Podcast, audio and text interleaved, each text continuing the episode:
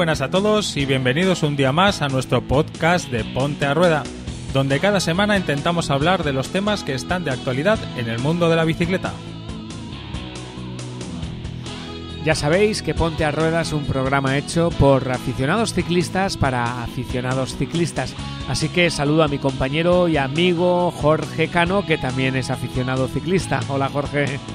Hola Mario, muy buenas. Antes que nada, agradecer a todos los que nos escucháis cada semana. Nos anima mucho y gracias a vuestros mensajes de apoyo estamos en nuestro cuarto programa. Así que, oficialmente, llevamos un mes.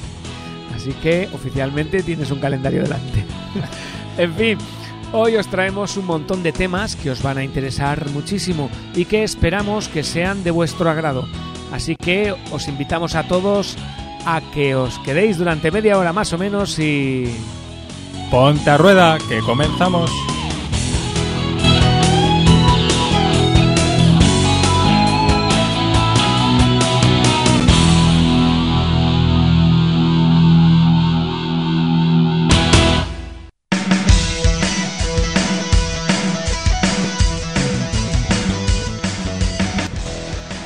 Hoy os traemos una más que interesante entrevista a uno de los mejores ciclistas de carretera y que hace un par de años pasó de ser corredor a director deportivo. Hablaremos con Juanma Gárate. Charlaremos sobre la gran duda que nos planteamos en el segundo programa dedicado a la seguridad vial y en referencia a la caducidad de los cascos. Y qué mejor manera que hablar con uno de los responsables de la marca Catlight, que es uno de los principales fabricantes de cascos a nivel mundial y que se fabrican en Yecla, Murcia. También os daremos la última pista de nuestro concurso Buscamos a Master Biker. Y podréis escuchar nuestras secciones habituales de ¿Sabías qué? y los consejos de Jorge, sin olvidarnos del diario de viaje de Juan Sin Miedo, este aventurero, aventurero solitario que está por Mongolia. Os comentaremos las últimas noticias que nos han llegado. Y por último, mencionar el buen trabajo que ha realizado el equipo de Orbea Factory Team con Ivonne Zugasti y Tommy Miser en la Cape Epic, luchando desde el principio como líderes de Master 50 y conservando ese maillot hasta la última etapa. Una pena, pero un muy buen trabajo de estos dos bicharracos, gallos. Ah, así que todo listo y comenzamos con Juan Sin Miedo.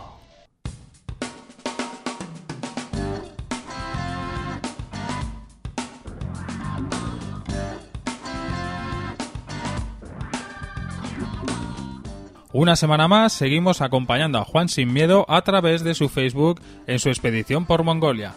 Después del pequeño retraso por las anginas que pasó, por fin Juan comparte con nosotros sus primeras pedaladas. Comienza la expedición. El día 1 de expedición empieza con unas condiciones de nieve realmente complejas. Ha nevado mucho y no es fácil pedalear.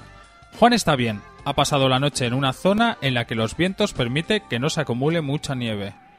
El día 2 consigue rodar 42 kilómetros en ascenso, durmiendo a 1500 metros de altitud y con una temperatura de unos menos 20 grados. El día 3, Juan hizo unos 46 kilómetros. En los puntos de seguimiento se nota que ha ido bastante bien, hasta el lago Giargas. Pero luego le ha costado avanzar, seguro que ha tenido mucha nieve. Y el día 4 un día muy duro. El gran espesor de nieve apenas permite avanzar. El esfuerzo es enorme. Aún así, Juan está en la aldea de Stavkan. Ya está aquí los primeros días de expedición por Mongolia. Seguiremos acompañando a Juan a través de su Facebook.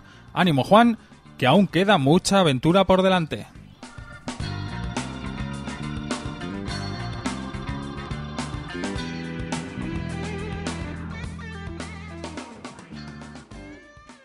En pontarruda.es hemos tenido la suerte de poder charlar distendidamente con un gran profesional del ciclismo en ruta. Nos citamos con él en el Hotel Río Vidasoa de Ondarribia y nos contó sus inicios, sus experiencias y su trabajo actual. Con nosotros, el escorredor profesional y actual director deportivo, Juanma Gárate. Esta semana en pontearrueda.es nos hemos desplazado al Hotel Río Vidasoa de Ondarribía para poder charlar con un ex corredor profesional que comenzó sus primeras pedaladas en Irún, Guipúzcoa, y aprendió los entresijos de su profesión, la de ser ciclista, en el Club ciclista irunés. Comenzó su periplo profesional en el año 2000 y lo terminó en 2014, tras 15 años en la élite del ciclismo. En su palmarés destacamos que es de los pocos españoles que ha ganado etapas en las tres grandes carreras, la Vuelta, el Tour y el Giro. De sus victorias, él mismo destaca la del Ventux, que según sus palabras marcó su carrera, aunque tampoco se olvida de la de San Pellegrino, no sé si lo he dicho bien, pero en fin, no sé italiano, en su carrera preferida, el Giro. Hoy hablamos con el ex corredor profesional y actual director deportivo del Cannondale Drapac, Juan Manuel Garate Cepa, por todos conocidos como Juanma Gárate. Así que muy buenas, Juanma. Ante todo, gracias por atendernos. ¿Qué tal? Muy bien, hola. Encantado de estar aquí. Ah, sí, es un hotel fantástico el que estamos. fantástico, ambiente tranquilo y, sí. encima café gratis nos han puesto. Sí, bueno, haremos un simpáco. a mí me gustaría empezar preguntándote ¿Qué te motivó, siendo un crío, a subirte a una bicicleta y comenzar a pedalear?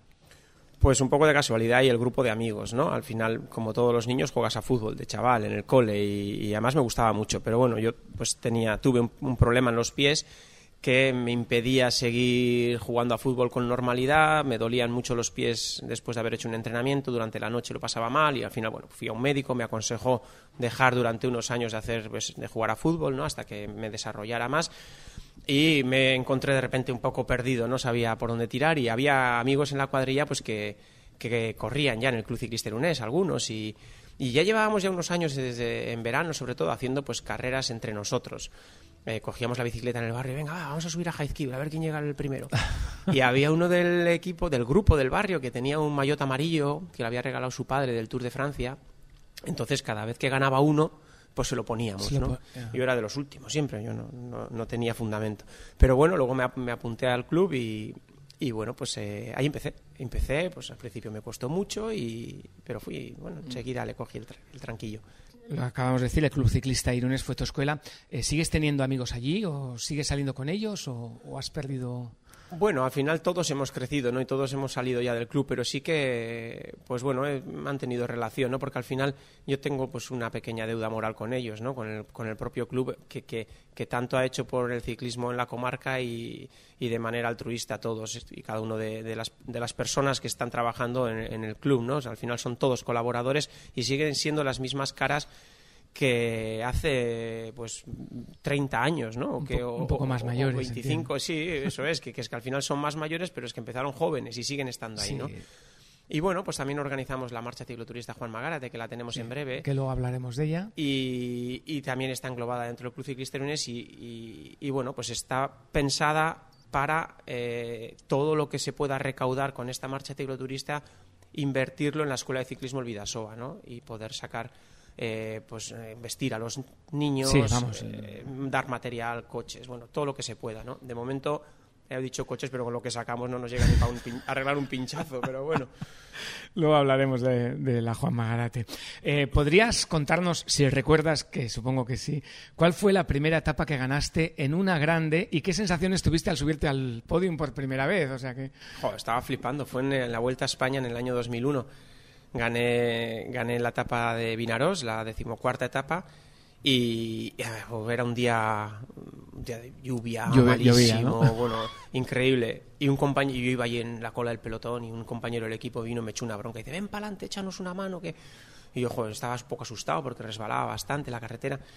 Y fui para adelante, cogí la escapada con él, con este compañero además, y él era un ganador nato, ya un tío con mucha experiencia, pero me dijo ese día, ostra, intenta resolver tú que yo con la lluvia voy fatal, las piernas se me han quedado duras y tal. Y bueno, al final pues mm, surgió la carambola, me marché con otro y conseguí ganar.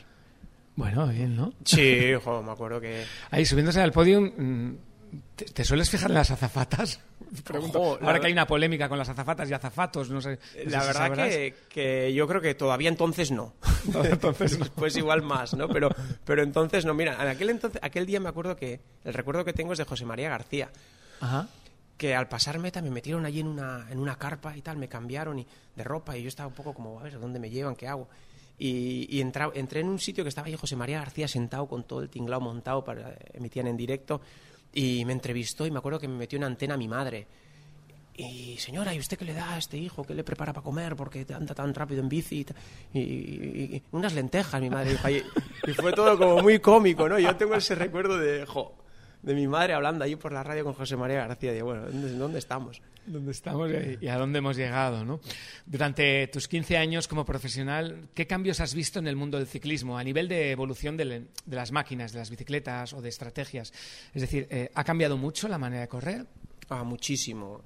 La manera, la manera de correr ha cambiado mucho, pero sobre todo el ambiente dentro del grupo es, es muy, muy, muy profesional y ya muy poco amistoso, ¿no?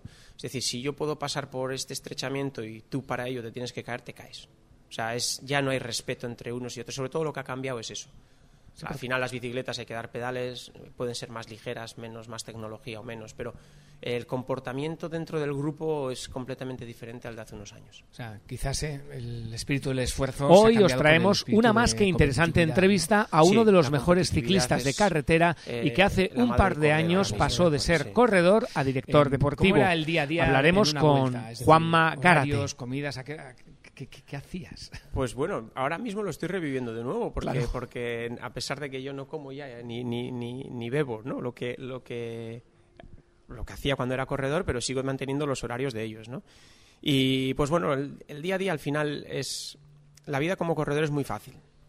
También os daremos la última pista de nuestro concurso Buscamos a Master Biker. Que, hagas lo menos y podréis escuchar nuestras secciones habituales de ¿Sabías qué? y los consejos de Jorge. Pues sin olvidarnos del diario de viaje de Juan Sin Miedo, este aventurero, aventurero solitario que está por Mongolia. Os comentaremos las últimas noticias que nos han llegado. hacen un desayuno y luego harían una pequeña, una pequeña, una comida tres horas antes de la prueba. Cuando hay pruebas que empiezan a las 11 de la mañana, se hace todo a la vez a las 8. A las 8 hacen un desayuno-comida. Pues se desayunan a la vez que comen eh, arroz, jamón, tortilla, de todo. Eh, cereales. Bueno, pues eso, luego cuando a veces lo piensas y dices, Así que todo listo y comenzamos con. Y luego, bueno, pues hacíamos, la carrera, no, no comemos eh, al mediodía porque no comíamos porque bueno eh, evidentemente la etapa sale a las 11 acaba a las 5 eh, pues vas comiendo pues en carrera no las barritas el esto tal el habituamiento típico de un ciclista que puede ser ahora está más bueno pues también eso está mejorado no es todo más calculado y más medido qué tienes que comer y qué y cuánto cada hora y qué y cuánto y, qué beber. Casi como un robot o sea. Sí es importante y, cada vez más no eh, las pequeñas cosas marcan la diferencia hoy en día está muy igual al nivel. Al terminar una carrera ¿qué pasa con las bicis? ¿Las dejáis? O sea, supongo que es que el, los entresijos. Sí, tú cruzas la línea de meta, diríamos, ¿no? Y si te diriges, hay un auxiliar, diríamos un masajista normalmente, que te espera, te dice, te indica dónde está el autobús aparcado. Eh, normalmente todos los ciclistas van en la misma dirección, porque todos los autobuses están en el mismo parking. sitio. Y eh, si alguno tiene podium, ese mismo masajista se lo lleva al podium. Un segundo masajista se queda ahí atendiendo al resto, ¿no? Eh, podium o control antidoping o lo que sea, pues hay una persona que se va para un lado y el otro masajista sigue estando al pasar la línea meta y te sigue indicando dónde está el autobús. Tú sigues con tu bicicleta hasta el autobús, te bajas de la bicicleta, la apoyas en el autobús y, tú entras a ducharte, que tenemos duchas y demás dentro. O sea que la, bici luego se la llevan los mecánicos. La coge el mecánico, la montan en el coche y ese coche ya arranca directamente para el hotel y ahí empiezan a trabajar sobre las bicicletas. A ponerlas a punto otra vez para. Y ellos llegan antes que, que el resto de ciclistas, que el autobús, pues bueno, sale más tarde, cuando se han duchado todos, han comido en el autobús y ya van, pues bueno, ya descansando. ¿En un pelotón se hacían más amigos o se hacían más enemigos? Yo creo que enemigos pocos. Hay gente a la que quizá no tragas y luego no sé por qué motivo, porque un día coincides en una escapada y tal y te reconcilias con él, ¿no? Y, o has pasado una penuria con él de repente terrible y, es como una hermandad. ¿Y, ¿Y, de qué se habla? ¿Se habla de cualquier cosa? Sí, de muchas cosas. Sí, de la familia, de, bueno, de los que ya teníamos críos, pues de los críos, de, del ciclismo en general, de la propia carrera o de la organización, o, no sé. De, política. también, también, también, ah, Qué bueno. Se habla de todo. Son muchas horas al final. Sí, sí, desde luego. Has participado en más o menos en 26 grandes vueltas, ¿no? Eh, ¿No marea tanta vuelta? Sobre todo si hubiera sido la misma siempre, ¿no? Siempre. Pero bueno, sí, la verdad que, que, han hecho además un ranking de este tipo de clasificaciones. Ahora están muy dados a, hacer estadísticas. A, hacer estadísticas y, y, creo que estoy en el podium o, me acabo de salir del podium. Creo que estoy cuarto, así, de toda la, bueno, en la historia, de la historia del ciclismo, de todos los que hemos corrido más grandes vueltas, ¿no? Y, y, la verdad que no te paras a pensar hasta que ves esta, esta lista elaborada y dices, jugar pues hay una lista hasta para esto, ¿no? que estamos acostumbrados solamente a la lista de la compra o a la lista de clase, que era una tía muy simpática. Eh, ser director deportivo ahora del, del, equipo en el que estás, el Cannondale Drapac. Drapac no sé lo que significa. Bueno, da igual. Em, ¿Te ha ayudado a comprender mejor este deporte? Sí, sí, sí, sí. Voy, voy, cerrando un poquito el círculo de todo, ¿no? A pesar de haber hecho 15 años como ciclista profesional, al año de haber dejado mi carrera como profesional estuve una, hice un, año en la, como radio vuelta, la Vuelta a España, entonces también conocí un poco el nivel organizativo de una gran vuelta desde dentro.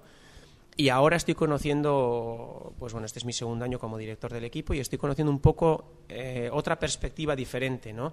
Que cuando eres corredor, pues tú ves casi al director no como un enemigo, pero como un tío que te toca un poco los, los estos. Los arrauchas que decimos. Y, y, claro, pues ahora estoy yo en ese lado. Y, entonces soy el que ellos creen que les toca un poco los arrauchas y, ahí estamos. Pero bueno, el, eh, estoy conociendo y, todo el trabajo que hay detrás, ¿no? Que al final, pues, eh, es mucho y muy variado. Y cuando eres corredor no piensas que hay tanto curro detrás del trabajo de un director. Hace un tiempo, esto es una anécdota, eh, volviendo en bici de San Esteban, durante un sellado de los que se hacen aquí, eh, coincidí contigo y tu grupo, que entonces yo me puse a rueda durante varios kilómetros y vosotros ibais charlando tranquilamente y yo iba literalmente muerto. O sea, ¿qué tengo que hacer para seguiros? ¿Coger una bicicleta eléctrica o qué? Están muy de moda, además. Por eso, están muy de moda. Hablamos la semana pasada de ellas, pero es una media brutal la que lleváis. Sí, a ver, el grupo que es muy pro. Bueno, tú sí, pero los no, ahora yo soy el, el, menos pro y con diferencia, porque ahora soy un paquete que no ando nada, absolutamente no toco la bici. El año pasado la toqué durante 20 días, eh, durante todo un año, y la última vez que salí fue el 20 algo de octubre, que hicimos un homenaje a Marino Lejarreta en Ordicia, y la he vuelto a tocar hace unas, unos días. Y, y yo pensaba que era un arma de tortura, una, máquina de tortura aquello. Bueno, pues no hay secretos, es, decir, eh, es, es, continuidad, mm, cuidarte un poquito y, y, sobre todo darle continuidad a las salidas en bici, ¿no? Pero sí que es verdad que el grupo con el que andamos aquí, que tenemos un grupo WhatsApp que es el bus de Mondra, bueno, porque no hay, no hay mucha cordura dentro, diríamos, ah, ¿no? es así. Bueno, hay que explicar que Mondragón se conoce también porque antiguamente había un, un frenopático o un un hospital de, de, salud mental que sigue estando allí. Pues bueno, pues eh, nos, el bus de Mondragón. Nos hacemos llamar así y pues como la orquesta Mondragón, un poco parecido, ¿no? Parecido, sí. y, y, la verdad que, que, bueno, que hay mucha gente dentro que la verdad que se lo toma a jugar. A pesar de tener trabajos de, de, lo más variado, sacan tiempo para, para estar muy bien de forma y... y... Sí. Yo salgo con los, los, jubilados del Club Ciclista Irunes, que lo sepas. ¿Y a qué hora? Porque eh, igualmente salen todos los días a las 10 de la mañana. Bueno. Y se pegan 60, 70 kilómetros y luego ya el fin de semana, ocho y media de la mañana, salen a hacer los ciento y pico. Pero vamos, yo siempre... Voy a tener que apuntarla ahora porque, como te he dicho, hace unos días salí con el grupo este de semiprofesionales que tenemos en la comarca y me di cuenta que o es que yo estoy muy mal o es que ellos están muy bien. Están muy bien, seguramente. Oye, hablemos de la Juan Magarate. Eh, ¿Cómo te sientes al saber que hay una prueba, en concreto una marcha, con tu nombre y que está ya en su octava edición y es un referente para todo cicloturista? Casi a nivel nacional, viene gente de muchísimos, de muchísimos lugares.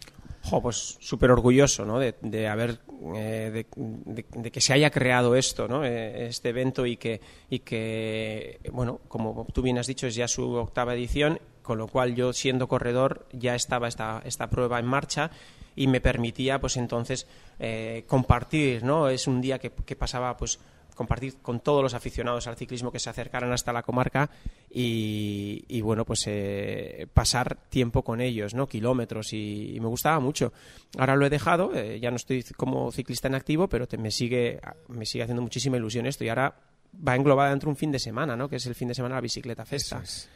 Vamos a dar datos. Eh, se celebra el fin de semana del 10 y 11 de junio de este año. Eh, son 130 kilómetros con un desnivel total de 2.330 metros. Eh, háblanos un poco del recorrido. ¿Lo has escogido tú o, ¿No crees que el final es un poco duro? que lo conozco. Pero es que a veces te das cuenta que el cicloturista reclama todavía más durezas. Es decir, si tú pones todavía una barbaridad, porque esto no es ninguna barbaridad, es un recorrido creo que asequible para una persona que, bueno, que, salga un poquito a menudo. Pero bueno, sí que es verdad que, hay gente que reclama un recorrido corto, y, pero bueno, a nivel logístico se complica mucho, ¿no? Porque hay que duplicar medios. Eh, no es fácil, no es fácil. Pero bueno, el recorrido sí, lo, lo, anteriormente teníamos otro recorrido, se nos complicaba porque y otra fecha, porque coincidía con el primer fin de semana de agosto, operación salida, tocábamos varias provincias. Bueno, era complejo. Y ahora, eh, bueno, pues eh, eh, nos vamos hasta Sant Esteban, subimos al Díaz, es un puertito corto pero muy duro, bajamos de nuevo a Sant Esteban y al llegar a, bueno, seguimos por, por dirección Benavidaso, al llegar al puente de Lesaca giramos a la izquierda y subimos a Guiñarichulegui y Castillo el Inglés. Exactamente. Que prácticamente es casi todo llano menos... menos... Sí, bueno, Saldías ya rompe. Saldías ya rompe, sí, sí, Luego la vuelta descansas y luego hay que subir a Guiñarichulegui. El final está entretenido. Sí, sí. Y luego el Castillo el Inglés, que son peñas de allá.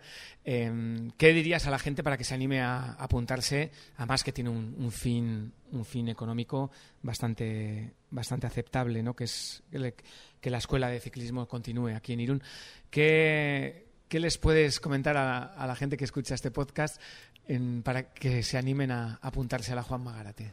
pues lo más fácil es que pregunten a cualquiera que ha estado, ¿no? Y que son los que mejor van a vender la prueba, porque la gente normalmente se ha llevado una, bueno, una impresión muy buena de la organización y de y sobre todo el, del recibimiento gastronómico ¿no? que suele haber en la Plaza San Juan que nos diferencia quizá un poco ¿no? con, con otras pruebas de bueno pues al final pues tenemos gente que hace bacalao en directo, hemos tenido pulpo, hemos tenido, bueno, pues de todo un poco, ¿no? Lo, sé porque lo, los he catado, o sea.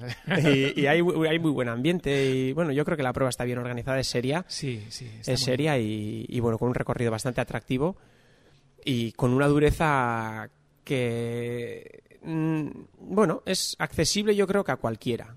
Exigente para el que practica poco y quizá alguno que machacas puede reclamar más, ¿no? El plazo se abrió el 15 de. Tengo entendido que se abrió el 15 de, marzo, ¿puede ser? Plazo para apuntarse. ¿Hay alguna página web donde se puedan apuntar? O sí, en Quirol Proba, que están las inscripciones, creo que, creo que ya, como tú bien dices, están abiertas. Eh, y bueno, mm, en Quirol Proba que pueden acceder a, la inscripción de la, de la prueba. Vale. Eh, cambiemos de, tema. Eh, ¿Qué proyectos tienes para este año? Uy, no muchos, ¿eh? ¿Seguir siendo Aitacho, papá? Por supuesto. Por supuesto, ¿no? Sí. Tengo que decir que, nos hemos citado después de dejar a los niños en el colegio, tanto los tuyos como los míos. aquí estamos. ¿Vas a seguir de director deportivo? Sí. Sí, a nivel profesional, pues bueno, voy a hacer, hago un calendario bastante bonito, hago todo el calendario nacional y luego pues hago medio Giro de Italia también, Vuelta a Suiza, las clásicas estas de Bélgica, Amstel, Gold Race, Flecha Balona y Lieja Bastón Lieja. Y, bueno, pues todo el año con, el equipo, ¿no? Y luego a nivel personal, pues eh, disfrutando mucho de mi familia, de los críos. Cuando estoy en casa paso 24 horas al día en casa, entonces me permite bueno pues hacer las disfrutar lo que labores domésticas de todo no ejercer de padre de amo de casa de vez en cuando también y cocinas eh, si mi mujer me oye tengo que decir que no pero, con la Thermomix no no tengo Thermomix pero bueno a ver me gusta pero no eh, no voy a decir que no lo hago porque sí porque sí pero pero bueno desde luego que no soy el que más cocina en casa. ¿Qué cambiarías eh, de este deporte para mejorar según tu, tu criterio claro cambiar. Eh, yo creo que el respeto un poco el uno por el otro, que es lo que se ha perdido, que mencionábamos antes, ¿no? Recuperar un poquito... La esencia, el espíritu de lucha y compañerismo. Sí, compañerismo, ¿no? Compañerismo entre, por ejemplo, entre nosotros, entre los equipos, diríamos, hay mucho, sigue habiéndonos, ayudamos muchísimo. No hay, no hay una rivalidad, estamos, compartimos hoteles eh, y si nos hace falta que un equipo nos deje material, te deja o te echan una mano para cualquier cosa. Ese compañerismo es, es muy latente, pero no se transmite o no, no tiene continuidad en la carretera, ¿no? y quizá eso me gustaría que se recuperara. Pues nada, por nuestra parte agradecemos tu tiempo, Juanma, y tu simpatía, te has sentido muy cachondo por atendernos y te deseamos lo mejor y que sigas con la pasión e ilusión que te ha caracterizado siempre. Así que muchísimas gracias, que recasco. Sé que tu cumpleaños es el 24 de abril. Ostras. Eh, porque es el mío también. Ahí va, qué bien. coincidimos, eh, coincidimos no en años, te llevo 10 y que sepas que, que también es el cumpleaños de Bárbara Streisand. Ostras. Así que igual al terminar... Qué suerte tiene Bárbara Streisand. exactamente, que tenga dos cachondos. Bueno, da igual. Que muchísimas gracias, que recasco Juanma, y ha sido un auténtico... Eso, Regati, que encantado. Agur. Agur.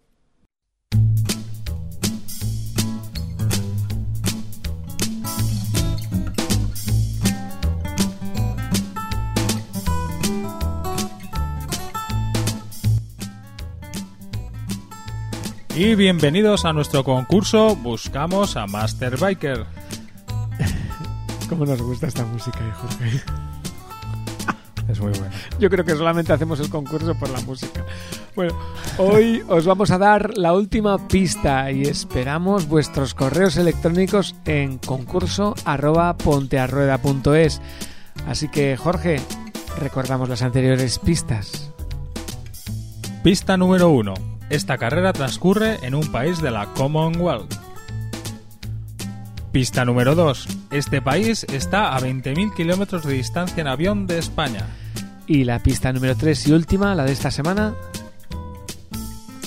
Esta carrera es de cross country y el nombre es exactamente igual que el de una marca de aparatos y sistemas de audio muy famosa.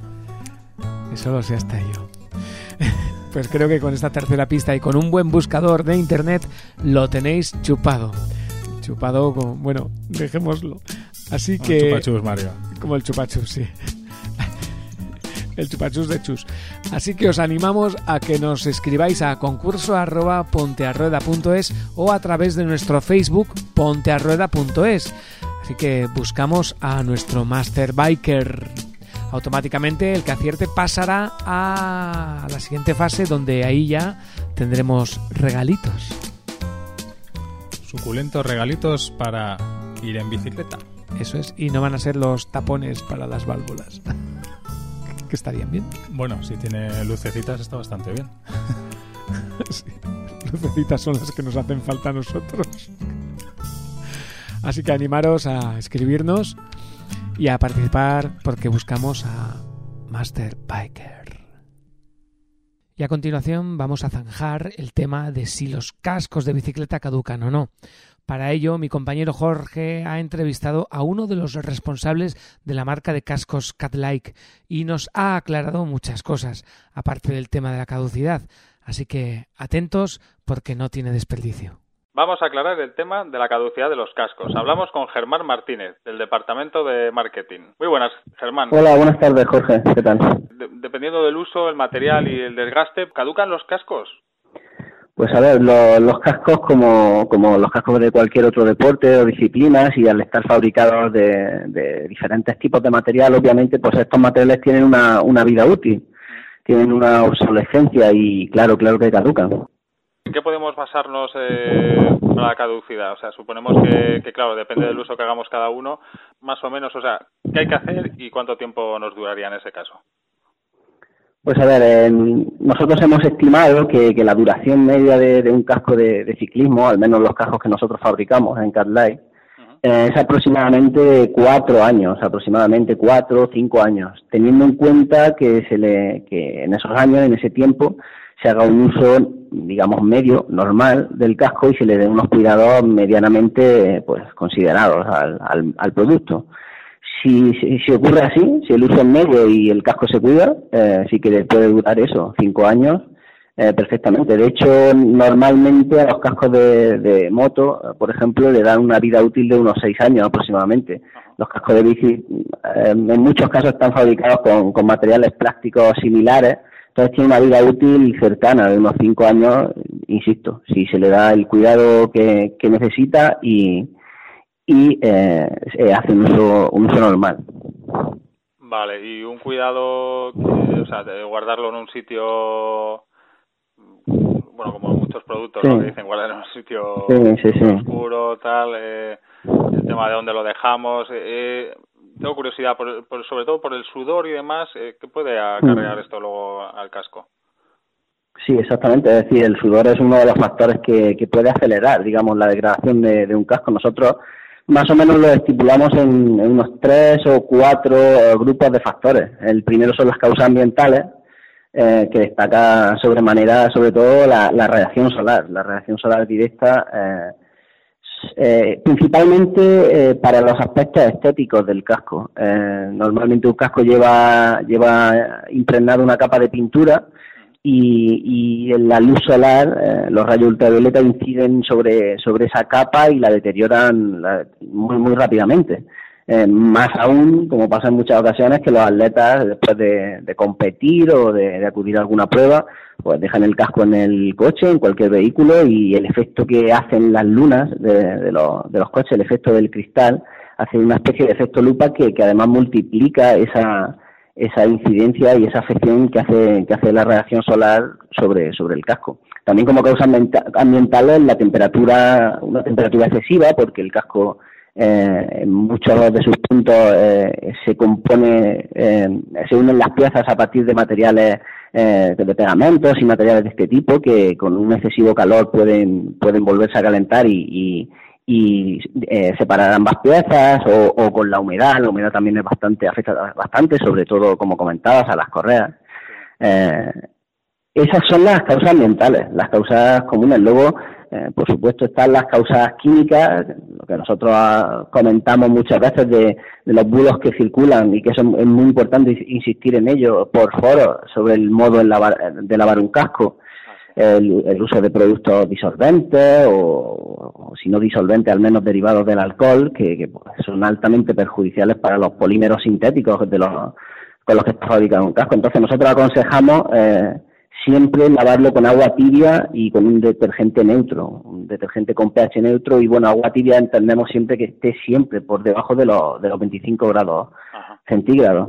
Luego, aparte de esas causas, pues obviamente están eh, la de transporte y almacenamiento, que la solemos definir, que es conservarlo en su transporte en alguna funda, que no, que no se roce con materiales punzantes y por último la fundamental es una causa física que es pues un golpe, que tenga algún impacto, algún tipo de impacto, y aunque esté diseñado para absorber ese golpe, eh, por pequeño que sea ese impacto, puede crear fractura interna en el corcho, en, la parte de poliestireno expandida del casco y, perder propiedades. Claro, claro, que está pensado para eso, para absorber colisiones, pero en ese momento ya ha perdido toda su... Bueno, ya, ya, ya ha caducado. ya en ese momento ya hay que hay que, vamos, renovarlo. Es muy importante, es muy importante entender eso porque nos encontramos muchos casos en que, bueno, a lo mejor ha tenido algún pequeño impacto y, y en apariencia el casco no, no muestra signos de, haber tenido un impacto, pero internamente el material actuado ha absorbido, ha, absorbido el, el impacto y se ha fracturado internamente. Eso no lo ves, pero ante un segundo impacto se puede comportar de, de, una forma inesperada. Entonces el casco ya ha cumplido su función, te ha salvado la vida, pues yo creo que, que ya ha salido económico. Eso es. Perfecto, pues eh, ya hemos resuelto una duda que teníamos eh, en nuestros programas y bueno, que esperemos que, haya quedado bastante claro. Y sí, sobre, sobre todo también el tema de los mantenimientos del casco y demás, que yo creo que todos lo hemos hecho, ¿no? Esto de coger el casco, ponerlo en el, atrás del coche, ¿no? En la, la repisita y tal, y, y tenerlo ahí dándole el sol, porque también hay veces que queda chulo, ¿no? y, y, lo estamos matando al pobre. Igual que lavarlo, claro, son cosas que, que hay que informar. De hecho, por eso está muy bien todo esto, informar en medios porque luego por foro se mueven opiniones que no, son reales. Pues ya, ya sabes cómo funciona la química, nuestros químicos no lo dicen. Tú ves el casco que la carcasa de policarbonato a la vez dura, pero ante cualquier producto, por, por líquido que tú lo veas, eh, una reacción química le afecta a sus propiedades. Muy bien. Eh, bueno, ya que estamos, vamos a aprovecharnos un poco de algunas ventajas que, que tenéis en CarLife y cómo me puedo beneficiar del plan Renove. Sí, de hecho, todo lo que comentábamos con esa caducidad de los, de los cascos, nosotros desde CarLife lo que hemos lanzado es el plan Renove CarLife, que, que básicamente eh, trata de renovar el parking, de, el parque de cascos que hay, ¿no? que el público pueda cambiar su casco, por lo que comentábamos.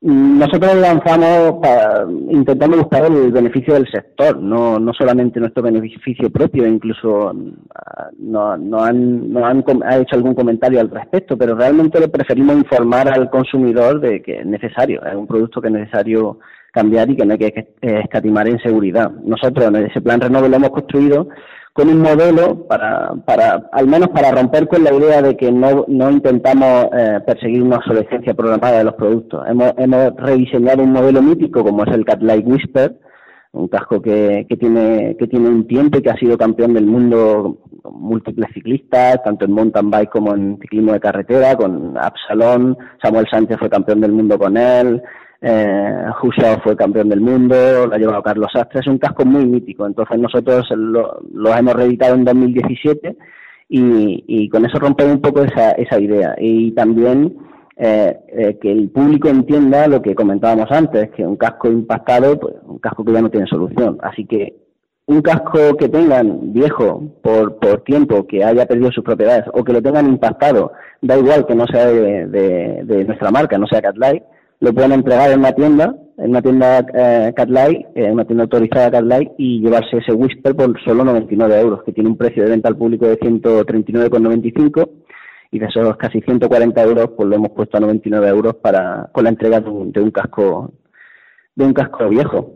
Eh, se puede llevar un casco como el Whisper, que insisto, es una auténtica joya no solo de diseño, el mítico diseño de Catlight de óvalo, sino que además está fabricado íntegramente en España y ahora que, que como bien sabéis, la trazabilidad de los productos es, es uno de los objetivos fundamentales, tanto en la alimentación como en otros sectores, pues bueno, ese casco se fabrica íntegramente aquí, en Murcia, en Yecla, eh, pueden venir a visitar la fábrica y ver cómo se hace un, un Catlight Whisper en directo, y es un casco que además lleva malla interna, que la mayoría de los cascos fabricados en el extranjero no la llevan. Eh, es un casco que lleva una malla interna que, que distribuye muchísimo mejor el, el, el impacto, en caso de impacto, con esa malla de, poliamida.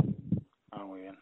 Perfecto, pues eh, muchas gracias Germán por toda esta información y por aclararnos esta duda que, bueno, que pasamos por alto, ¿no? Pero que la vemos necesaria cuando cuando ya llevas un tiempo, a mí mismo me pasó que la verdad es que me tiré bastantes años con un casco y la verdad es que a la hora de cambiar y demás pues notas bastante todos estos detalles de sujeción incluso que no te das cuenta por, con el tiempo y, y, esto también te que hasta que no te das una castaña no, no le ves el valor a las cosas y no debería ser así. Y exacto.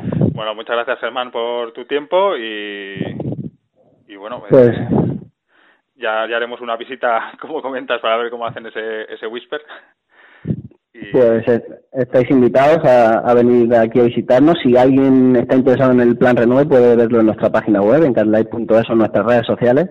Y nada, Jorge, a ti pues enhorabuena por el programa y mucho ánimo. Muchas gracias, Germán. Eh, estamos en contacto y un abrazo.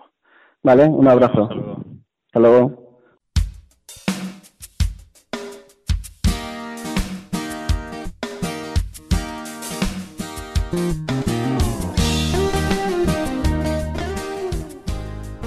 Y en nuestra sección de ¿Sabías qué? Hoy os voy a comentar algo de historia sobre el Tour de Francia. A lo largo de los años, la mítica carrera se ha adentrado en España varias veces para que la larga cola de corredores surge en varias provincias españolas. Pero, ¿sabías que solamente una vez el Tour de Francia ha comenzado en nuestro territorio? Efectivamente, en el año 1992 el Tour de Francia comenzó en la ciudad de Donostia-San Sebastián.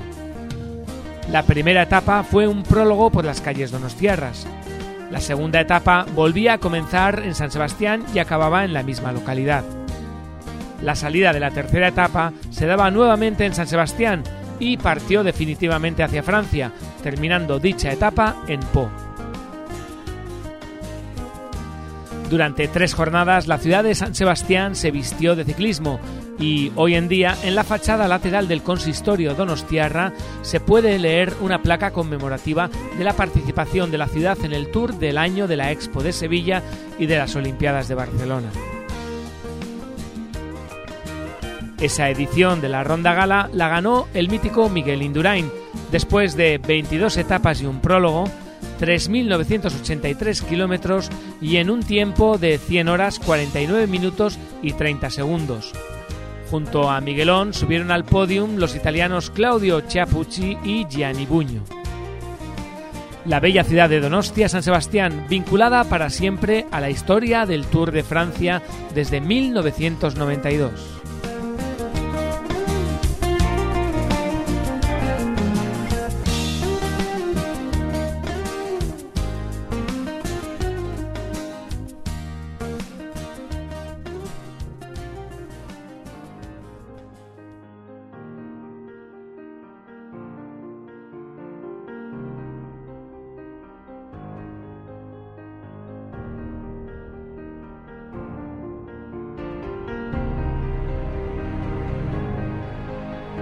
Siempre me siento feliz. ¿Sabes por qué?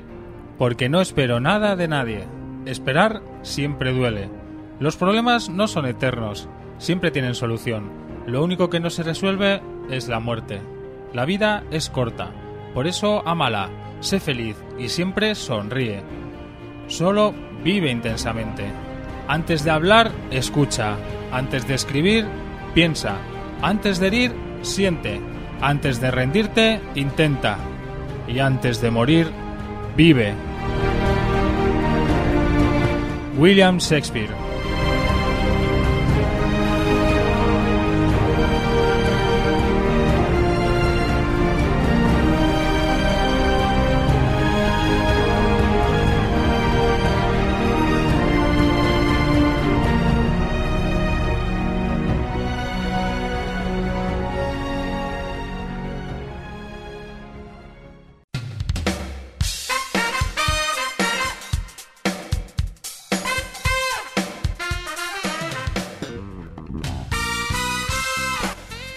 Y vamos llegando al final de nuestro cuarto programa. Pero antes de finalizar, vamos con los grandes consejos de Jorge. Así que, Jorge, consejo número uno. Al llegar a casa después de una ruta, no te olvides de quitar el barro o el polvo que se haya acumulado en las diferentes partes de la bicicleta. Una esponja o un trapo húmedo servirán para dejarla como nueva. consejo número dos. Es muy importante limpiar la bicicleta después de un uso intenso de la misma. El barro daña notablemente la transmisión. En la medida de lo posible, echa agua con una manguera que no sea a presión. Si no es posible, procura no dirigir el chorro a los bujes, zonas de unión con rodamientos, el cambio, etc. Muchas de estas llevan grasas especiales que habría que aplicar de nuevo haciendo la labor de mantenimiento más trabajosa y en el caso de los rodamientos siendo muy complicado el desmontar. Toma ya. Y consejo número 3. Aplicar aceite específico en los piñones y la cadena. No echar por echar todo empapado de aceite. Mirar las indicaciones del producto. Si nos pasamos, lo que conseguiremos es empeorar, ya que con exceso de grasa atraemos más el polvo y demás suciedad, que podrá complicar el desarrollo de la marcha.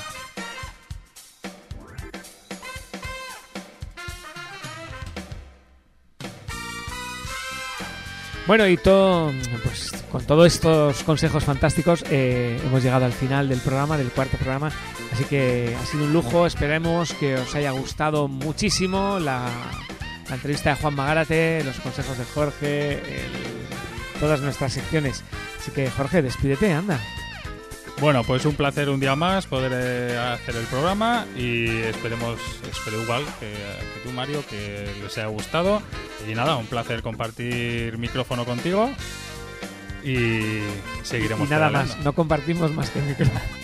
bueno, y algunas rutas que solemos salir por ahí andando en bicicleta. Nuestra gran pasión, ya sabéis, pontearrueda.es eh, para cualquier para cualquier duda nos escribís. ¿A dónde? ¿Dónde nos pueden dónde nos pueden contactar, Jorge? Pues pueden contactarnos a través de nuestra web en info@pontearrueda.es, nuestro Facebook pontearrueda.es, en Twitter pontearrueda, en etcétera, etcétera, etcétera, ponte y nada, aquí estaremos.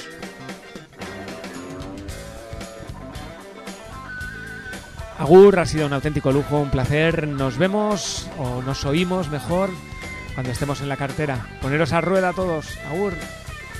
Ponte a rueda, Mario. Hasta luego. Agur, adeu.